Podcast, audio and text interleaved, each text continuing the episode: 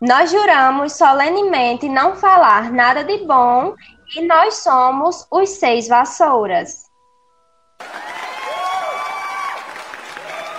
O título do primeiro episódio do nosso podcast é Muito Mais que Ficção, no qual abordaremos o enredo por trás de Harry Potter e sobre como podemos analisar esses livros a partir de uma perspectiva da história.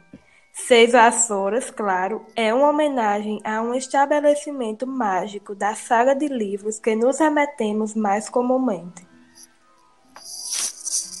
Mas tem história em Harry Potter?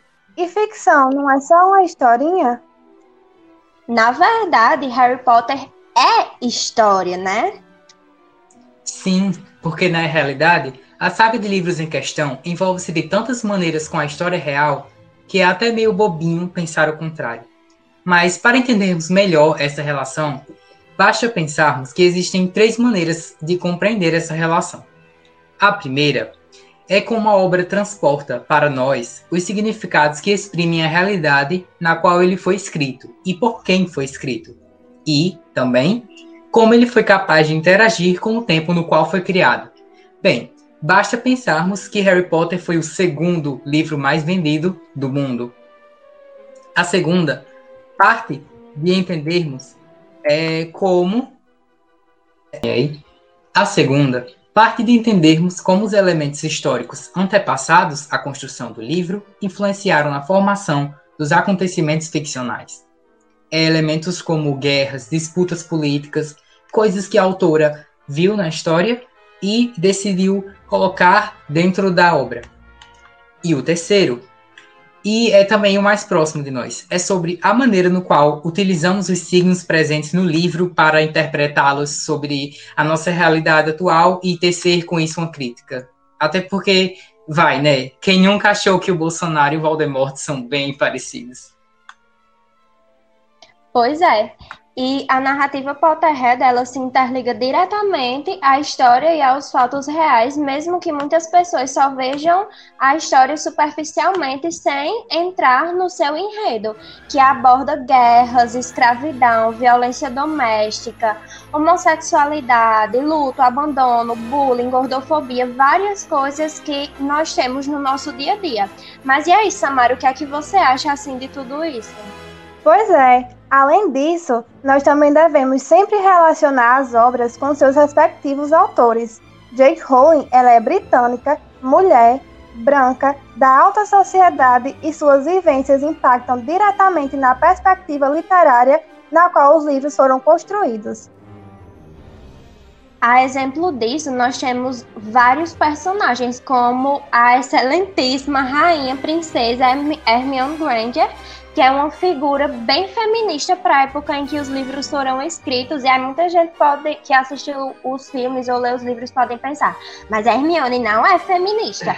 Mas a gente tem que prestar atenção no contexto em que a obra está inserida, onde é, a autora nem mesmo pôde publicar o livro com seu próprio nome, teve que usar um pseudônimo que remetesse a um nome masculino.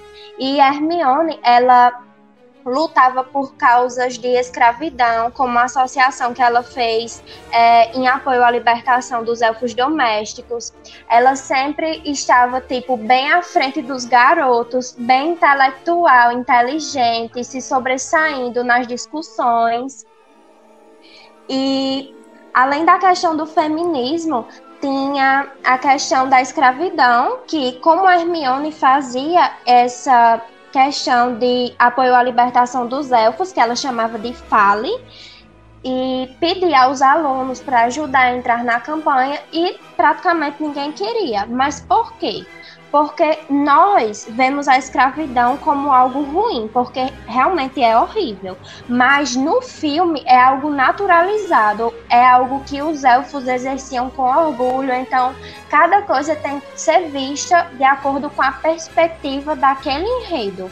Não vale a gente tentar ler as coisas como separadas, tem que interligar com a vida da autora que no momento da publicação passou por uma separação, a mãe faleceu, dentre vários outros várias outras questões. Mas Lívia, o que é que você tem a falar sobre as questões de todo o contexto de Harry Potter e as guerras mundiais? Porque, como o Abner já falou, né, muita gente é, Voldemort com Bolsonaro. Ingrid, realmente é inegável a influência que as duas grandes guerras mundiais tiveram na narrativa de Harry Potter. A título de exemplo, temos a Primeira Guerra Bruxa e a Segunda Guerra Bruxa. A Primeira Guerra Bruxa acontece justamente quando Voldemort é, ganha ascensão, tem ascensão e ganha mais poder. Só que naquela época existia a fundação chamada Ordem da Fênix, que poderia combater Voldemort, e foi o que eles fizeram justamente é, no período de 1970 a 1980. E justamente em 1981 é quando ocorre aquele fato horrível que foi o assassinato de, dos pais de Harry e a, e a futura queda de Voldemort, que é quando ele tenta matar Harry, só que a proteção da mãe de Harry não deixa o feitiço chegar até ele, e ele ricocheteia em Voldemort, que acaba tendo seu corpo destruído. E é aí que acaba a primeira guerra bruxa, com a queda de Voldemort. E depois de alguns anos, nós temos em 1994, que é quando Harry está no quarto ano, temos a volta de Voldemort, que ele acaba conseguindo recuperar seus poderes e é, voltar o chamado aos seus comensais da morte, que eram aqueles que é, poderiam ajudar ele, que ajudavam ele a fazer todas as torturas, todas as perseguições e que eram seus seguidores, né, bastante fiéis. E com isso a gente pode perceber que a figura de Voldemort ela se relaciona bastante com a de Hitler, porém ainda há uma narrativa, é, um personagem que pode se relacionar mais ainda com a figura de Voldemort, que é justamente é, o Grindelwald, que futuramente, conforme os livros vão sendo escritos, a gente descobre que Grindelwald é um bruxo das trevas que foi anterior a Voldemort, que teve sua ascensão em 1920, meados da década de 20, até em 1945, que foi a sua queda. E é engraçado porque é, a gente vê que as datas se relacionam, né? Por exemplo, é, no ano de 1927, que foi quando Hitler deu aquele discurso falando com o seu público lá na Alemanha, e ele disse exatamente isso. Toda nossa luta é uma batalha pela alma do nosso povo. É mais uma estrutura. Uma estrutura que consiste na, naquelas mentes que são as portadoras da nossa visão do mundo e terão a base no nosso novo Estado. E é engraçado falar porque no mesmo ano da cronologia do mundo de Harry Potter, Grindelwald dá um discurso parecido, com uma temática parecida à de Hitler. Isso no mesmo ano, em 1927, de acordo com a cronologia de Harry Potter. É, Grindelwald diz o seguinte: Foi dito que odeio trouxas. Não os odeio. Os trouxas são, não são inferiores, não são desprovidos de valor, mas existe outro valor. A magia floresce apenas em almas raras e é concedida àqueles que vivem por coisas maiores. Ah, que mundo faríamos para toda a humanidade? Nós vivemos pela liberdade, pela verdade. O mundo chegou para que nos levantemos e tomemos nosso lugar de direito. E a gente vê claramente que o discurso é bastante parecido, tanto com a questão de, é, do Holocausto, com Hitler, quanto a questão de Grindelwald, que ele não acreditava que os, que os trouxas tinham o mesmo valor que os bruxos e que eles deveriam servir aos bruxos e que os bruxos deveriam sair do, das trevas, sair do, do seu anonimato para que eles tomassem o lugar de poder deles e parece bastante com a narrativa de, de Hitler, que queria, acreditava que os judeus eram inferiores e que eles deveriam servir a raça ariana. Além disso, a personalidade deles é bastante parecida. Porque nos livros, nos filmes de Animais Fantásticos e Onde Habitam, que é a nova série dentro do mundo de Harry Potter, vemos que a figura de Grindelwald é bastante é, persuasiva. E essas características são também atribuídas a Hitler. E no filme mesmo podemos perceber que essa característica é bastante similar entre eles, porque é assim que eles conseguem reunir seus, seus seguidores. E é importante dizer que, como eu havia falado, a, a cronologia do mundo bruxo de Harry Potter com, é, com a, o mundo trouxa de Hitler, ela é bastante parecida. Como eu havia falado, é, Hitler te, já sonhava bastante com poder, só que ele não veio com do nada, esse poder dele não veio do nada. Por exemplo, em 1923, ele, Hitler tentou dar um golpe de Estado, só que ele falhou. E o governo ele foi preso e o governo alemão tentou fazer com que ele se aquietasse no canto dele e fez ele prometer que assinaria um decreto que não, não faria mais aquilo. E foi isso que ele fez. Ele parou de, de recorrer a meios como um golpe de Estado e decidiu que a sua ascensão seria democrática, e foi justamente isso que ele fez. Ele usou essa característica persuasiva para chegar ao seu poder, é, com a, toda essa narrativa de raça ariana, e realmente ele conseguiu é, convencer, convencer bastantes bruxos, e foi justamente isso que Hitler fez. Com relação a, a Grindelwald, foi também justamente isso que ele fez, foi conseguindo reunindo seguidores até que ele chegasse no seu ápice, que foi o momento da sua queda, em 1945, quando ele luta com o alvo Dumbledore e acaba perdendo. E é justamente o ano em que Hitler também, no mundo trouxa, acaba perdendo a Segunda Guerra.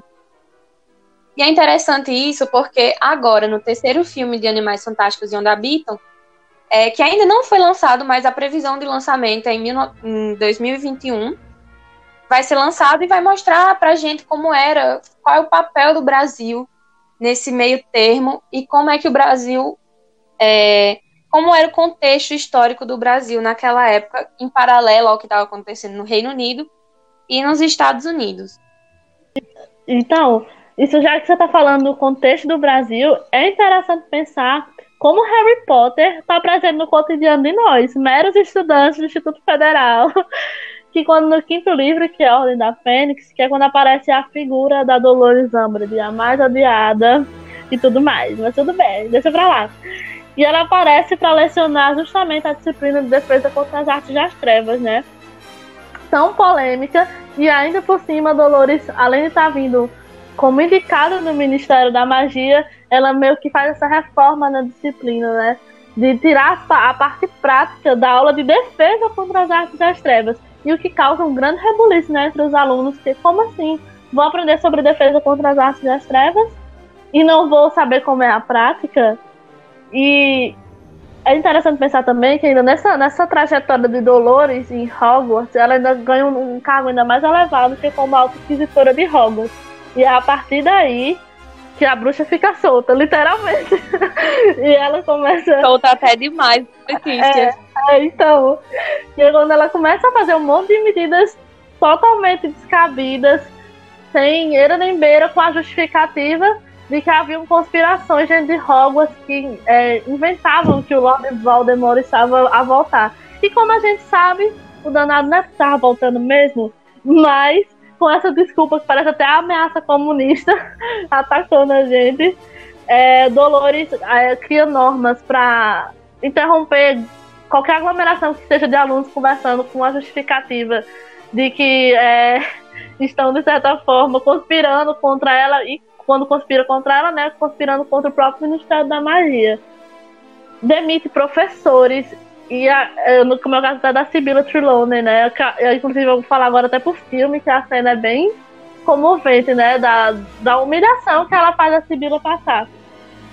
E a gente pode pensar, até na, no caso de todas essas discussões sobre o novo ensino médio, a, a escola sem partido que já existe há um tempão, que essa, é, essa toda essa, como é que posso dizer, essa ditadura da Dolores meio que vem para tentar tirar essa doutrinação que está existindo, né? Essa conspiração de que é, Voldemort está voltando e que os estudantes querem aprender essas coisas para isso, para aquilo. Parece até o povo é, implicando com a disciplina de história, a disciplina de sociologia, a disciplina de filosofia, né? Dizendo que é comunista. Então, assim, ai ai.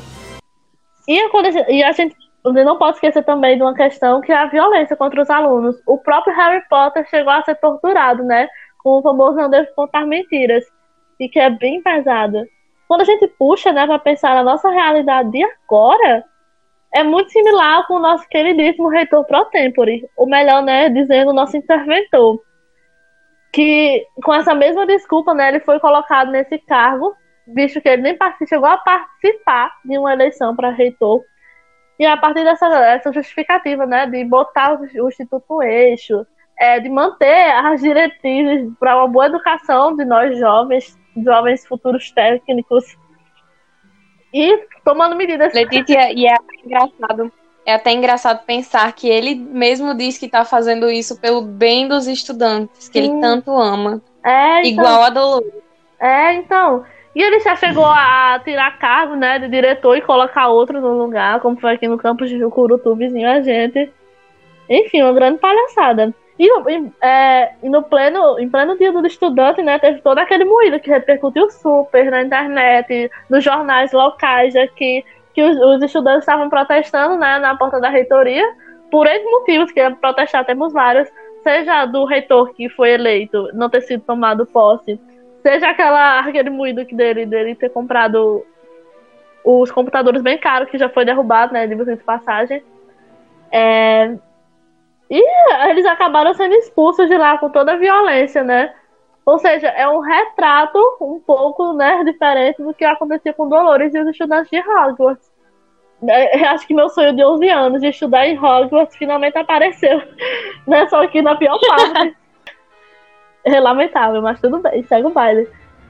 E, quando, e a gente tem que pensar que Harry Potter não é somente né, essa obra de fantasia, ficção, ela acaba tendo tantos elementos, seja da história, né, como a Lívia falou, relacionando às guerras e tudo mais, seja movimentos sociais, como ele tanto falou do engajamento da Hermione, ou até é, o que, gente?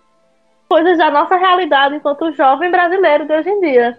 E sem falar, como é importante lembrar, como análise de qualquer obra literária, a vivência da própria autora, né, a Jackie Rowling, da, uh, uh, uh, e a época que aquilo foi escrito, porque a gente não pode cometer o erro também de ser tanto anacrônico. Nós mostramos a história além de Harry Potter e muito obrigada. Fiquem atentos para os próximos episódios e mal feito, feito.